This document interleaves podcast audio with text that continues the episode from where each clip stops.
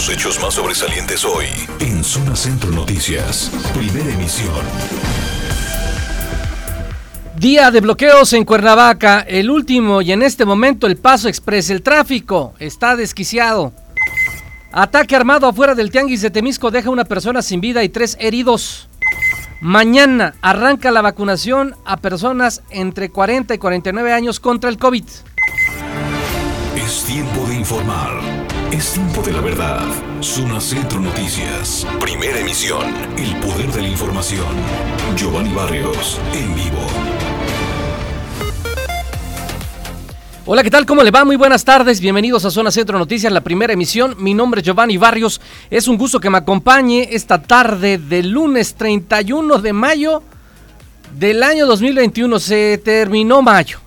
Llegamos así al último día de mayo, adelantándole que lo que viene eh, será el próximo, en próximos días un silencio de los partidos y los candidatos. Tendrán que guardar silencio ya y posteriormente el proceso electoral, los comicios electorales el próximo domingo, que por cierto le invito a que nos siga a través de esta frecuencia, a través de nuestras redes sociales, estaremos informando oportunamente cada proceso y cada momento de esta jornada electoral que se realice el próximo domingo. Lo invito por favor a que esté muy atento de esta frecuencia. Es un equipo de profesionales y de verdad que son muy profesionales en su trabajo. Todos, todos, todos eh, nuestros compañeros que integran el equipo de Zona Centro Noticias eh, son gente preparada, preparada, no, son, no es una gente, se ha hecho, se ha formado en, en este ámbito periodístico, pero además han estudiado porque hay ahorita en las redes sociales quien se hace representante de medios de comunicación y pues la verdad es que a veces malinforman. Infórmense bien, en los medios adecuados, el 100.1 FM a través de Zona Centro Noticias es uno de estos medios donde le mantenemos informado de todo lo que pueda ocurrir.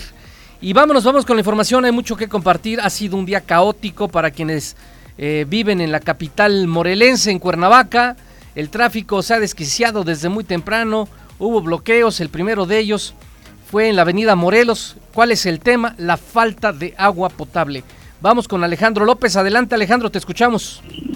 Buenas tardes Giovanni al auditorio. Pues nuevamente realizan un bloqueo en la avenida Morelos, justo afuera de las oficinas de Zapat en el centro de Cuernavaca. Serían aproximadamente las 7 con 30 minutos cuando llegaron más de 50 personas con pacartas y cerraron una de las avenidas más transitadas de Cuernavaca. Giovanni, pues eran vecinos de la colonia Emiliano Zapata, para nuestros amigos que nos escuchan, esta colonia pues colinda con las satélites. La protesta era por falta del agua, ya varias semanas sin el vital líquido. Vamos a escuchar lo que comentaron los manifestantes. el problema es que no tenemos agua en la colonia satélite tercera sección, conocida como Emiliano Zapata. Llevamos alrededor de 20 días sin suministro de agua y ya se había venido anteriormente a, ver esta situación con la directora de Zapac, en la cual pues ella nos dijo en un momento que nos iba a mandar pipas de agua y, se comprometió en ocho días solucionar el problema, lo cual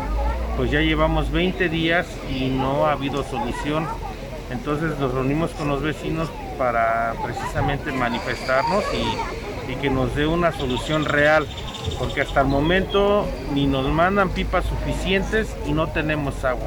Entonces tenemos que ver la, necesidad de, estarlas comprando y pues es un dinero que algunos vecinos pues, no, no, cuentan con ello. Entonces esa es nuestra, nuestra manifestación, nuestra inconformidad, el que queremos una solución para que se, se componga la bomba y esta a su vez abastezca a todos los domicilios. Ahorita ya entró una comitiva, ¿qué les eh, comentaron al momento? Pues nos comentaron. Giovanni, pues por último entraron los representantes de la colonia a las oficinas de Zapac y llegaron a un acuerdo. Por el momento, pues les van a seguir llevando las pipas y después les comentaron que les van a arreglar la bomba. Los ahí presentes eh, pues dieron un plazo de ocho días para que pues le arreglen esta situación dos semanas, como acabas de escuchar, ya sin el vital líquido. Algunos refieren que son tres, un poquito más. Pero por falta del agua, cerraron una de las avenidas principales, que es Morelos, en Cuernavaca. Gracias, Giovanni. Hasta luego. A ti, Alejandro López, eh, y en esta inconformidad que es de esta colonia Emiliano Zapata, también hay una inconformidad de la colonia satélite. De hecho, hay amago de que también quieren cerrar vías de comunicación por falta de agua. Pero quienes no amagaron y sí cerraron fue la eh, vecinos de Acapancingo. Bloquearon el paso express, está bloqueado el paso express. En este momento, dirección sur. Hay amago de que pueden ocupar ambos sentidos, pero nuestra compañera Itzel Galván estuvo en el lugar de los hechos. Ha formado una impresionante fila de automóviles. Adelante, Itzel, te escuchamos.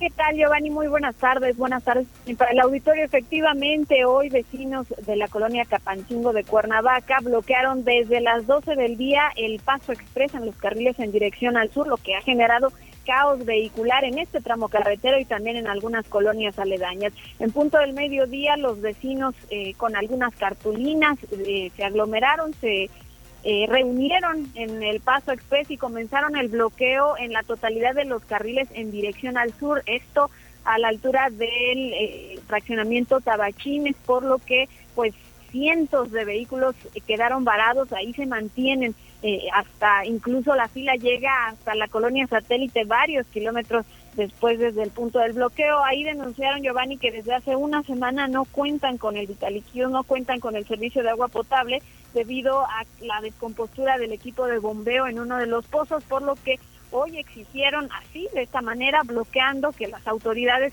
puedan reanudar este servicio, que sustituyan o reparen el equipo de bombeo para reanudar el servicio en sus viviendas. Escuchemos aproximadamente una semana ya sin agua. ¿Y es porque se descompuso el equipo de bombeo? Hasta ahorita lo que tenemos entendido es que se descompuso la bomba, que por eso no hay agua. Toda la parte alta de Acapancingo, del poblado de Acapancingo, no tiene agua. Estamos hablando de la calle Morelos, de la calle 16 de septiembre, la calle Galeana, la calle Díaz Ordaz, todo lo que es la avenida Tlacomulco. Ruiz Cortines. Hacia abajo, la Ruiz Cortines, todo lo que es la Zapata, la Benito. Digo, es todo el poblado. Estamos hablando de la problemática que está generando incluso hasta los ejidos. ¿Qué han tenido que hacer en esta semana o poco más de una semana? Pues mira, hemos estado dosificando el agua. Realmente la, la parte de intentar que te hacerla que te alcance lo más posible, pero no, no hay es, una, es un poblado que tiene diferencias completamente abismales. Tenemos un área que es Tabachines que tienen para almacenar agua, pero hasta por un año yo creo. Pero hay colonia, hay, este, hay calles, hay vecindades, hay casas que no tienen dónde almacenar agua y, van con, nada más con lo que llega a su final. Van día a día con el agua. Y si realmente no atendemos esta situación de lo que nos están generando, si les quitas el agua dos días, al tercer día ya no tienen agua.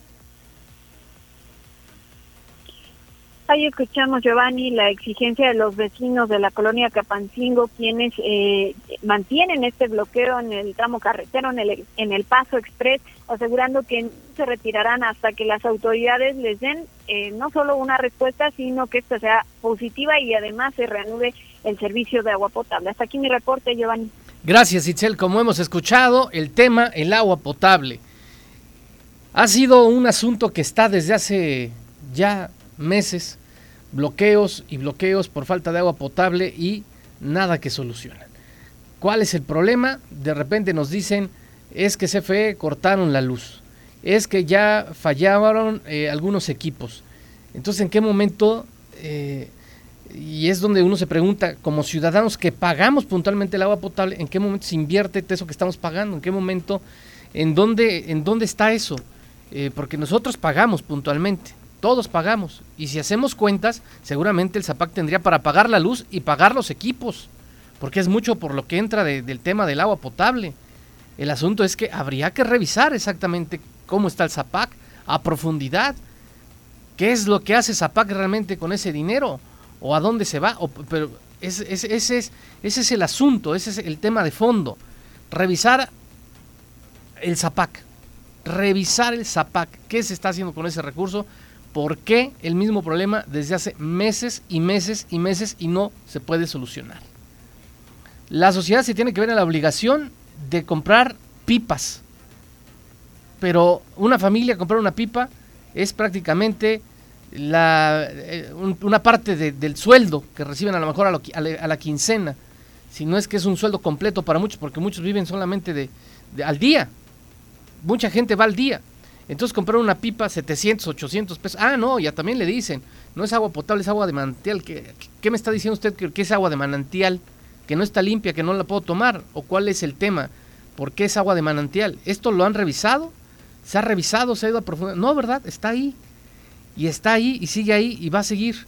Entonces no sabemos cómo viene el proceso electoral. Seguramente eh, la gente decidirá cómo, cómo viene, pero la administración que esté tiene que entender que es un problema que tiene que arreglar, que tiene que solucionar. Tiene que solucionarlo. Quien se quede o quien, no se quede o, o quien llegue. Es un asunto ahí pendiente desde hace mucho tiempo atrás y hoy bueno, pues lamentablemente quienes estábamos pagando los platos rotos es la gente que se quedó atorada en el tráfico vehicular, porque está atorada, ni para atrás ni para adelante. Tan solo en el Paso Express se hizo un recorrido en sentido contrario, y bueno, la fila daba desde ahí, desde Tabachines hasta la colonia satélite, nada más para tener más o menos la idea de lo, que se formó y lo que se está formando. Y empiezan a buscar también salidas y las colonias pues eh, no son para el tráfico, eh, porque en el Paso Express es tráfico pesado, camiones, no, no dan a veces las calles para dar una vuelta. Entonces se ha convertido en un caos, realmente un caos la ciudad capital. Ojalá y exista alguien que lo pueda solucionar Ahí está Zapac, nada más dicen, sí, ya pagamos la luz, estamos en acuerdos con CFE, sí se está trabajando y nos mandan comunicados de que sí se están haciendo las cosas, pero la realidad es que no. La realidad es que siguen estos problemas. Vamos eh, rápidamente con el... Ahorita que estábamos hablando del Paso Express, por cierto, de una vez le comento, la semana pasada se registró una carambola ahí en el distribuidor Vial Palmira, que está terminando el Paso Express o empezando el Paso Express, como usted lo quiera ver. Si viene de Acapulco, pues es empezando el Paso Express. Si viene de la Ciudad de México, es terminando el Paso Express, pero el distribuidor Vial Palmira, una carambola de 21 vehículos, 21 vehículos, muchas personas lesionadas. Eh, se dijo había algún derrame de alguna eh, tipo de vegetal, de aceite vegetal, había algún derrame, pero constantemente hay accidentes en ese lugar. Se le ha preguntado a Protección Civil, Protección Civil dice, sí, vamos a revisar, pero pues no sabemos si ha revisado este punto en específico. Hoy se levantó la voz, hoy levantaron la voz los de la Cámara Mexicana de la Industria de la Construcción. Eh, dicen que se tiene que hacer un estudio estructural en este distribuidor vial Palmira ante los constantes accidentes vehiculares en estos tramos carreteros y han existido víctimas. Hay personas que han perdido la vida ahí en ese lugar, en el distribuidor vial Palmira. ¿Hasta cuándo se va a hacer algo? Vamos a escuchar. Los que yo tengo conocimiento se realizaron inmediatamente después del sismo del 2017. Y en estos últimos 3, 4 años no se ha registrado otro nuevo dictamen, análisis. No tendría yo el dato, con toda honestidad, de que si ya se hubiese realizado otro dictamen, otro peritaje, honestamente no. ¿Tendría que ser necesario, presidente, por esta cantidad de accidentes, un pues nuevo dictamen? Lo que haríamos el llamado es así hacer una una investigación, un, un, nuevo dictamen para ver la posibilidad de sí mantener más señalamiento que podría ayudar a disminuir todos estos accidentes que se están generando en el Paso Express. O sea, no solo en el distribuidor Palmira, sino en todo el tramo todo lo largo del. Paso Express. Es urgente esta, esta revisión. Pues sí, muy necesario, ¿no? Muy necesario. La gente que viene de Ciudad de México eh, consideran que es parte de la autopista y no es parte de la autopista. ¿eh? Es, es un paso, un distribuidor eh, que están marcados los límites de velocidad, incluso 60, el máximo es 80 kilómetros por hora y la gente que baja baja más de 120 kilómetros por hora. Bueno, y entonces la pregunta también sería para la Guardia Nacional de Carreteras, si hay Guardia Nacional de Carreteras o no. ¿Cuántas, cuántos, ¿Cuántos elementos tenemos? Porque ahí está el edificio, ¿eh? y es un edificio muy bonito. Pero no quiero pensar que es un elefante blanco o un cascarón nada más. Porque son escasas las patrullas que vemos. Y son escasas también cuando marcan un- una velocidad. ¿Ha visto las, las motocicletas? ¿Usted a qué velocidad bajan ahí en el Paso Express? ¿Y quién les dice algo? Respetamos a quien le gusta la velocidad, pero el Paso Express no es para, ni la autopista La Mico Cuernavaca no es para una pista de carreras, ¿eh? No lo es. No lo es. Vámonos con nuestro compañero Alejandro López Arce, porque lamentablemente hubo un ataque armado afuera del Tianguis de Temisco. Eh, una persona fue asesinada, tres más resultaron lesionados. Adelante, Alejandro López. Efectivamente, Giovanni, momentos de miedo vivieron pues comerciantes y clientes que llegaban a uno de los tianguis más concurridos en el estado de Morelos, el cual está ubicado en Temisco. Un comerciante perdió la vida y tres más resultaron heridos a tiros afuera del tianguis, este ubicado en el centro de Temisco esta mañana. Los testigos aseguraron que serían aproximadamente las seis con 20 minutos, se escuchó pues la ráfaga de balas después vieron a estas personas lesionadas.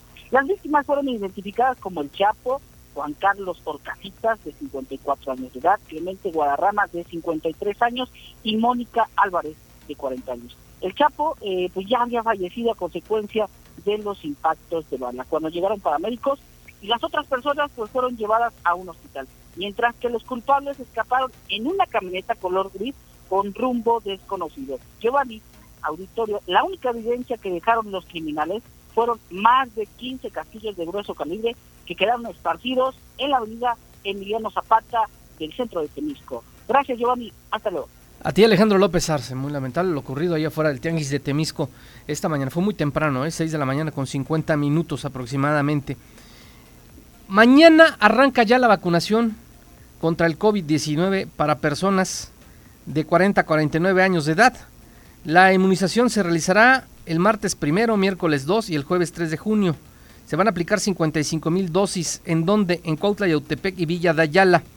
Dice la autoridad que esta semana el estado de Morelos vivirá una jornada intensa de vacunación en los municipios de Cuautla, de Yautepec, de Villa de Ayala, con la aplicación de las primeras dosis de vacuna contra el virus SARS-CoV-2 en las personas de 40 a 49 años de edad, de acuerdo con la Brigada Correcaminos en Morelos, integrada por la Secretaría de la Defensa Nacional, la Guardia Nacional, la Secretaría de Bienestar, la Secretaría de Salud del Estado, el Instituto Mexicano del Seguro Social, el Instituto de Servicios eh, Sociales a los Trabajadores del Estado, el ISTE, la aplicación del biológico se realizará el martes 1, miércoles 2, jueves 3 también eh, de junio. Y el coordinador del Plan Nacional de Vacunación contra el COVID-19 de Morelos informó que durante estos tres días se van a aplicar más de 55 mil dosis de la vacuna AstraZeneca. Esta va a ser la vacuna AstraZeneca para este grupo de edad de la región oriente. La inmunización en estos municipios se realizará a partir de las 8 de la mañana hasta concluir las dosis asignadas para el día por el punto de vacunación. Los puntos de vacunación para la población de Cuautla de 40 a 49 años de edad, así como para mujeres embarazadas mayores de 18 años con más de 9 semanas de gestación, estará disponible en, esto es Cuautla, ¿eh? le voy a decir los puntos de vacunación de Cuautla para personas de 40 a 49 años. En el quinto regimiento mecanizado, en la unidad deportiva José María Morelos y Pavón, en el centro vacacional IMSS Huastepec, en la ex hacienda ubicada en la avenida eh, José María Morelos y Pavón, y en la Casa Ejidal de Tetelcingo. En el municipio de Yautepec serán habilitados los siguientes puntos en Yautepec, Centro Vacacional IMSS Huastepec, eh, CDY Yautepec, Carretera Yautepec, Huacalco número 4. En el municipio de Villa de Ayala, los puntos se ubicarán en Pabellón Zapata, Carretera Cuautla Jojutla, que es peatonal, y la Plaza de Toro Santiago Apóstol, Campo Deportivo número 4, en Tenextepango, que también es, peatonal. Eh, en IMSS Huastepec es vehicular tanto para Cuautla como para Yautepec. Y bueno, decirle a usted que se tendría que registrar en mi vacuna.salud.gov.mx para poder colocarse esta vacuna. Entonces ya arranca la vacunación también, personas de 40 a 49 años de edad. Vamos con nuestro compañero Luis Moreno a la región sur, Cuatetelco. Amaneció con alcalde electo. Ayer realizaron elecciones allá en Cuatetelco. Adelante Luis Moreno. Giovanni, el candidato electo por la planilla azul, Humberto Leónides, a lo que es a la presidencia municipal de Cotetelco, pues habló de que más allá del festejo de haber ganado las votaciones, es una responsabilidad que se asume esto al reconocer que la localidad indígena tiene muchas necesidades. Expuso que uno de los temas prioritarios en el municipio de reciente creación es la salud, eh, también infraestructura, además de lo que es la educación. Recordar que fueron eh, cinco planillas, eh, Giovanni, las que las participantes con más de ocho mil boletas y Leónides ganó con eh, mil, mil quinientos cincuenta votos de cuatro mil cuatrocientos cincuenta. Escuchemos parte de la entrevista que logramos hacerle en torno a este tema. Desgraciadamente actualmente se tiene una atención muy deficiente, muy deficiente, muy pobre en cuanto a la atención ciudadana quiero decirles, aquí contamos con un centro de salud, un centro de salud en donde eh, la gente para tener una consulta tiene que irse a formar a las 4 o 5 de la mañana eh, para tener una ficha que se la entregan a, a, a, las 8 de la mañana, entregan de 12 a 15 fichas y pues eso es, yo diría hasta una grosería para la ciudadanía de Coatetelco cuando somos casi 13 mil habitantes. 12 fichas prácticamente no es nada. Entonces, Esa es una de las grandes necesidades de Coatetelco que tenemos que atender. Pero no solamente eso, tenemos problemas de contaminación de la laguna, tenemos contaminación en la comunidad, tenemos la necesidad de la perforación de nuevo pozo de agua, tenemos un drenaje, eh, un drenaje a medias, porque tenemos millones y millones de pesos enterrados en la tubería, tenemos una planta de tratamiento que costó casi 18 millones de pesos y que está inoperante, porque son obras que se... Que...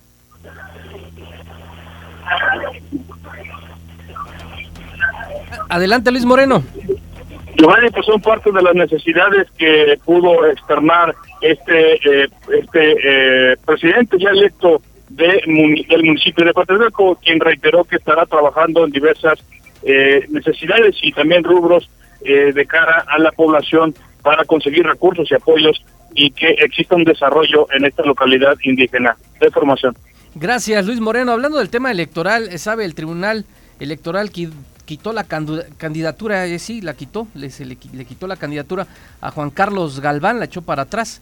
¿Quién es Juan Carlos Galván? Él era candidato del PAN al municipio de Jutepec. Y bueno, nuestra compañera Patricia Bello platicó con él. ¿Qué dijo acerca de esto que decidió el tribunal? Con el, un asunto que tenemos ahí pendiente con el INPEPAC. Sí, fíjate que de manera extraño de manera sorprendente. El día de ayer sesión el, el, el, este, el y nos hace referencia de que en virtud de una impugnación que se presenta meses atrás, imagínate, meses atrás, se termina hoy retirarnos la candidatura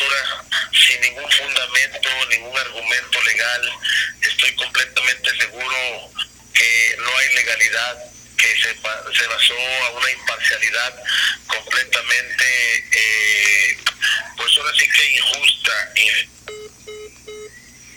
Estamos hablando, candidato.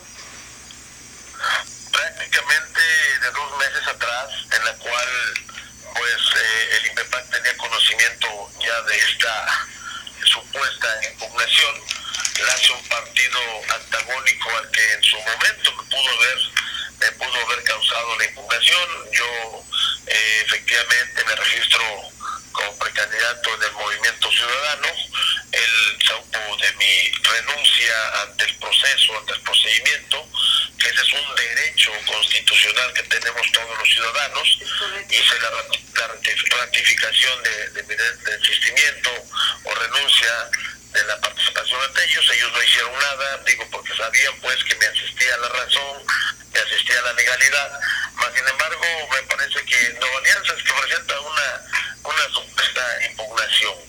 Yo creo que en aquel entonces, como no les carga, no les causaba miedo, como no les causaba ningún aspecto de decirlo así, ¿no? estorbo, por decirlo así, y hoy en día que Acción Nacional y su amigo Juan Carlos Galván ha subido en punta, tenemos prácticamente el triunfo del 6 de junio, pues ya les causó y bueno, esto fue lo, la reacción y hay que recordar que en días pasados hubo una serie de declinaciones ahí en Jutepec, entonces se va reduciendo el número al menos de candidatos participantes, no sabemos si va a impugnar, probablemente va a impugnar esta decisión. Habrá también debates, debates de candidatos organizados por el INPEPAC. Ana Lilia Mata, adelante, te escuchamos. Giovanni, buena tarde, buena tarde al auditorio. Así iniciaron, de hecho, el primero se desarrolló entre los eh, candidatos a la alcaldía de Zacatepec a las 10 de la mañana fueron eh, son siete debates que se organizaron así con premura y eh, debido justamente a resoluciones del Tribunal Electoral del Estado de Morelos organizados por el Instituto Morelense de Procesos Electorales y Participación Ciudadana. Estos debates, además del Zacatepec que ya se desarrolló y que hace unos minutos también concluyó el de dirigentes partidistas, solamente participaron, hay que decir, los cinco líderes o cinco dirigentes de partidos, en el caso fue el PRI, el, también el eh, partido más apoyo social, el del PRD, Morena y Renovación Política Morenense fueron los únicos partidos que participaron en este debate. Eh, los restantes se eh, desarrollarán por la tarde, entre los que destacan candidatos a diputados locales por el distrito cuarto, también en el distrito 1 en Cuernavaca, y se desarrollarán a su vez para el día de mañana los candidatos al municipio de Tlaltizapán, De igual forma, los candidatos a la presidencia municipal de Xochitepec y eh, pues eh, también se desarrollarán hasta Quiltenango. Son estos siete debates los que se organizarán. La consejera presidenta del IPEPAC, Miriam Gali, habló justamente al inicio del debate de los dirigentes partidistas. Dijo, bueno, pues son encuentros para que la gente conozca las propuestas encuentros que se desarrollan con los recursos que tiene IPEPAC, porque recordó pues no hay presupuesto y por eso se están llevando a cabo de manera virtual a quienes estén interesados en eh, conocer las propuestas de los candidatos que ya mencioné, eh, Giovanni, bueno, pues se está transmitiendo por la plataforma del Instituto Modelense de Procesos Electorales y Participación Ciudadana, pero vamos a escuchar el mensaje que dio justamente la consejera presidenta de IPEPAC a propósito de estos ejercicios democráticos las que nos encontramos no son las mejores en términos de recursos, pero sí quiero dejar claro que sí son las mejores en tema de voluntad. Quiero dejar en claro también el compromiso de este instituto en el desarrollo democrático de nuestra entidad. Y es claro que los debates entre las distintas expresiones políticas existentes es de suma importancia y sobre todo para que la ciudadanía cuente con la información necesaria para construir sus criterios de elección. Bueno, pues es el mensaje que dio Mireya Gali respecto a estos debates que concluyen el día de, mañana, a, unas horas justamente de que terminen las campañas electorales. Esa es la información, Giovanni. Gracias, Ana Lilia. Con esto vamos a la pausa, es breve, no se vaya. Gracias por continuar con nosotros. Saludo como cada tarde a Patti Bello en Expectativa 21. Patti, ¿cómo estás? Hola Gio, ¿qué tal? Buenas tardes. Buenas tardes al público que hoy nos acompaña. Preséntanos a nuestro invitado, Patti. Hoy nos visita Fulgencio Terrones. Él compite con, bueno, contiende como candidato por el segundo distrito em, por RSP. Buenas tardes, bienvenido. Gracias. Candidato, bueno, pues preguntarle, ¿quién es usted? Para quien no lo conoce. Mira, pues tus servidores, profesor Fulgencio Terrones Castillo. Yo he dado clases a maestros en servicio frente a grupo. Tengo 39 años, 8 meses de, servicio eh, educativo, docente. Y bueno, también ya fui regidor dos veces de Cuernavaca, con el licenciado Alfonso Noval Camuñas, hace ya 27, 28 años. Después, 2003, 2006 con Adrián. Y director también con licenciado Sandoval Camuñas del Congreso del Estado. Ese fue 2001, 2000, 2000 Sí, 2001, 2003. Eh, entonces ya tiene experiencia en el ámbito público, pero es la primera vez que participa ya al voto directo. Al voto directo, la primera vez que andamos en eso. Pati Bello. Profesor Tarrones, usted es consciente como diputado local por el segundo distrito. Así es. Uno de los problemas más severos que, que va a pasar ahorita por Navaca, pues es el problema del agua. De llegar usted al Congreso local, alguna ley o alguna iniciativa de ley para arreglar este asunto, darle ya un final a este problema del agua? Pues mira, el problema del agua yo creo que radica en el servicio, porque Cuernavaca tiene mucha agua. Tenemos mucha agua. Lo que pasa es que la distribución anda mal y este, el servicio está peor. Entonces yo creo que aquí tenemos que sujetarnos. Y si hay necesidad de, de hacer una ley para que esto se haga, lo tendríamos que hacer, porque hay mucha agua.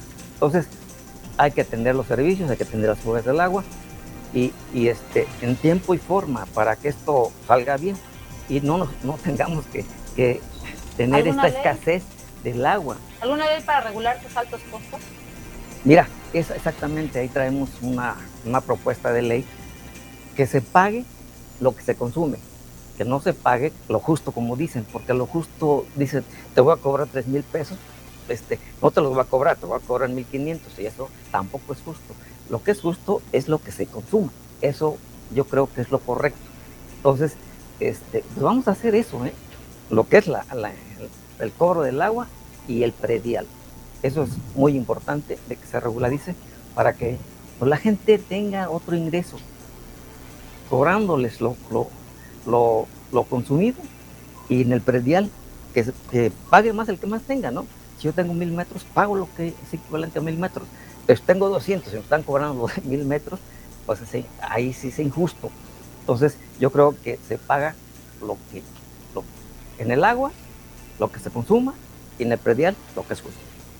Candidato, en el piso parejo que eh, a quienes nos visitan les preguntamos sus tres propuestas. ¿Cuáles son las tres propuestas de usted, candidato? Mira, voy a empezar con una que le llamo mi propuesta general. Esta propuesta general es precisamente trabajar para todos, pero más con los que menos tienen. ¿Para qué? Pues para elevar la calidad de vida, ¿no? De los que están más marginados. Y en este caso, me preguntan, ¿y cómo le vas a hacer? Bueno, este, ¿cómo le voy a hacer? Pues vamos a voltear a ver a, a los de la clase media y empresarios para que ellos son los que invierten, que inviertan para que se, se generen más fuentes de empleo. Entonces eso es bien importante. Generando fuentes de empleo, estamos atacando, la, reduciendo la pobreza extrema. Y, y, al mismo tiempo, si ocupamos a los jóvenes dándoles un trabajo, pues también estamos reduciendo la, la, este, la delincuencia. Entonces estamos evitando que los jóvenes se vayan para aquel lado y le estamos apoyando a que tengan un empleo y haya ingresos sistemáticamente. Entonces estamos beneficiando a la, a la, a la familia y eso es sumamente importante. Y yo creo que así se va dando el, el desarrollo en Cuernavaca. Eso es este el es la propuesta la, general. La propuesta general. Otras dos. Otra es que eso creo que ya está hasta legislado, crear el, este, el seguro universal para que aquellos que no tienen seguro social, ISTE, por ejemplo, yo soy profe, tengo ISTE, pero trabajo en una empresa, pues tienen seguro, social. Entonces, hay un seguro universal que ya está legislado. Lo encontré en el cuarto constitucional y este, ya nomás es llegar al Congreso y echarlo a andar. Eso espero que si la gente me favorece, ese lo tenemos que hacer. No sé por qué lo han hecho, no lo han hecho, pero bueno, ya está ahí legislado, entonces vamos a tratar de, de este, mm, priorizarlo para que de alguna u otra manera se dé ese seguro, que ya, ya es un derecho, pues. Llevamos, nos falta una.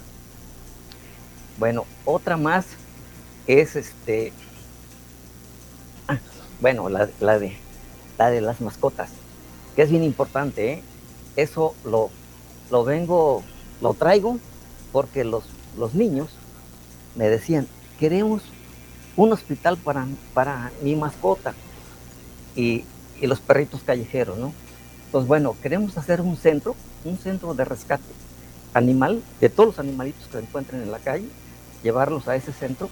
Y este centro tiene que ser integral, que haya principalmente pues, veterinarios, pero biólogos, médico general, físicos, químicos, de tal manera que este, este, tengan atención como si fuera un hospital y que ahí este, vayan a hacer su servicio los de la universidad, que ya se van a graduar, ahí que vayan a hacer su tesis, su servicio, y los que ya egresaron, pues también darles trabajo ahí, que tengan. Y además, espero, espero que también se les consiga una placita, porque eso es importante, es una atención social, nos beneficia a todos, ¿eh? a, a, principalmente a la sociedad y luego a, a nuestros animalitos. Entonces hay que cuidarlos porque ellos nos acompañan toda su vida y nosotros no los cuidamos toda su vida. Pati Bello. Candidato, en materia de violencia de género, violencia contra las mujeres, ¿alguna iniciativa para modificar o regular leyes, en realidad, para que disminuya la violencia contra estas? Mira, yo creo que también es una de las de las leyes que ya está propuesta, ya, bueno, más bien está legislada. Aquí lo que tenemos que hacer es este meterles esta cultura a todos, a todos, ¿eh? tanto a los hombres principalmente como a las mujeres. Entonces, aquí yo creo que una cultura de respeto general, nos respetemos uno con otro, ayudarnos uno con otro y, y tratar de, de, vivir en armonía, porque ya está la ley. Entonces, este, yo creo que ahí llegaré, la revisaré, la analizo y veo si tenemos que este, reformarla o adecuarla, este, lo haremos. Pero sí, es bien importante realmente tener esa convivencia con, nuestras parejas, con nuestros hijos, hijas y con todo, todas las, mujeres que, nos acompañan en, la sociedad. Candidato, rápidamente, eh, ¿va a ser algún cierre de campaña?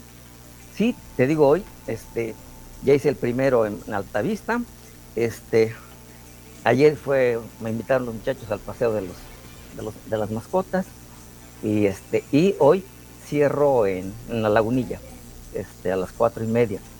Los invito, va a haber chinelos, banda, va a haber brinco, pues. Llevan algunas globos, algunos, algunos regalitos para los niños. Entonces, este, pues así vamos cerrando. No nos admiten que llevemos mucha gente. También les pido que todos los que vayan a acompañarnos, pues que lleven su cubrebocas y vamos a, este, a respetar el protocolo de su sana distancia. Sí, claro, por el tema de la pandemia. Candidato, muchas gracias por esta entrevista. No, al contrario, gracias a ustedes. Pati, vamos a la pausa. Es breve, no se vaya. Gracias por continuar con nosotros. Pati Bello, ¿quién nos acompaña hoy? Nos acompaña Isaías Rodríguez, el condiente por el Distrito 5 como diputado local por el PES. Muchas gracias por estar aquí con nosotros, Isaías. Muchas gracias. Gracias a ustedes por su invitación. Candidato, pues bienvenido y preguntarte quién es Isaías, para quien no te conoce. ¿Dónde nació? ¿Qué estudió? ¿A qué se ha dedicado? Perfecto. Isaías Rodríguez eh, radica en el municipio de Temisco, en el poblado de Catlipa. Estudié la secundaria 2 de abril ahí mismo en Acatlipa. La preparatoria en Temisco, en la José María Morelos y Pavón. Soy abogado. Actualmente traemos una carrera eh, notarial, 15 eh, años en, en notaría. Hemos estado participando a través de asociaciones apoyando a la gente en el municipio de Temisco. Y hoy lo hacemos en este distrito 5 que abarca Temisco, Miacatlán y Coatetelco, recorriendo, visitando las, eh, los vecinos, las comunidades más necesitadas. Candidato, ¿es eh, la primera vez que participas en política? ¿Ya habías participado? Ya habíamos participado en el 2015 a la alcaldía eh, por una desventaja, quedamos en tercer lugar, no nos conocía nadie, hicimos un buen papel, se sumó la gente y hoy eh, sigue respaldando este, este proyecto, este proyecto que no es Isaías Rodríguez, sino es todo el quinto distrito de la gente que nos sigue apoyando. ¿Por qué? Porque sabe que Isaías conoce las necesidades de la mano, porque las hemos vivido en carne propia, en el campo, en la ganadería, en la porcicultura. Podemos hablar con los comerciantes, con los empresarios, con los profesionistas, porque Isaías Rodríguez en todo este tiempo se ha preparado porque hoy tenemos esta, hoy ese oficio, ¿no? De saber cómo hacer las cosas, porque la gente hoy en día tiene esa necesidad de que regresen sus autoridades, se sienten muy abandonados, escucharas eh, que en todas las colonias, en todos estos tres municipios que hemos visitado, están totalmente olvidados. Pati Bello. Isaías, ¿cuáles son los municipios que comprende el quinto distrito? Temisco, Miacatlán, Coatetelco y unas secciones del municipio de Cuernavaca. Un poco difícil en materia de seguridad. Tocando justamente el tema de materia de seguridad, que ya sabemos que tuvimos un asunto hoy en la mañana en el Tianguis. Lamentable. También hablemos de seguridad en materia de género, violencia de género, porque también hay un foco rojo, también hay alerta de género. De llegar al Congreso, ¿cómo legislaría Isaías en este tema? Yo quiero puntualizar que en este tema de género de la mujer voy a ser duro. Las mujeres no van a estar solas. Yo vengo de una madre que crió a cinco hijos sola. Y hoy puedo entender que cuando esas noches que no quería ella comer, que decía que no tenía hambre, era porque ella prefería de compartirnos ese bocado a irse con el estómago lleno. Pero por esa mujer, que sé lo que sufrió, que sé lo que trabajó. Sé que en este corredor muchas mujeres están viviendo esa misma condición. Que yo pudiera ser el hijo de todas esas madres que solas sacan a su familia adelante, a sus hijos. Por eso yo voy a respaldar a la mujer. Porque yo vengo de una mujer de trabajo, ¿sí? Y conozco las necesidades de esa mujer, sus lágrimas en la noche, y sé lo que están viviendo las mujeres con la violencia, con el maltrato. Y nosotros desde el Congreso, vamos a respaldar a la mujer, vamos a tomar esas iniciativas de leyes que aunque hoy está avanzado, se necesitan llevar a cabo leyes más drásticas, ¿sí? porque están todavía un poco en el olvido y tenemos que hacerla valer, no tan solo ahora con la equidad y los derechos, pero que se lleven a cabo, que se cumplan con leyes que realmente puedan llevarse a la práctica, Giovanni. Que realmente sean aplicables. Es correcto. Candidato, eh, a quienes nos visitan les pedimos tres propuestas. Tres propuestas. Mira, la primera propuesta es para detonar el campo. El campo está en pleno abandono. Necesitamos que se sigan produciendo los alimentos para que lleguen a nuestra mesa. Que podamos otra vez detonar el campo en el estado de Morelos para llevarlo a esos primeros lugares a nivel nacional e internacional, como en el arroz, como en el cultivo del arroz. Temisco era de los primeros este, productores de rosa. Y hoy nuestros campesinos, que les mando un saludo a todos los ejidatarios de este quinto distrito, en especial a Temisco, decirles que no están solos y que vamos a buscar la forma de bajar mayores recursos para otra vez explotar y, y explotar el campo a primer lugar es necesario y estamos en urgencia. Ok, entonces apoyo al campo. Segundo. Segundo, sector salud. En el sector salud van a, a las 5 o 6 de la mañana a solicitar una ficha y la ciudadanía no alcanza, son muy pocas. Tenemos que invertirle al sector salud, tanto en ambulancias, en equipo médico, ¿sí?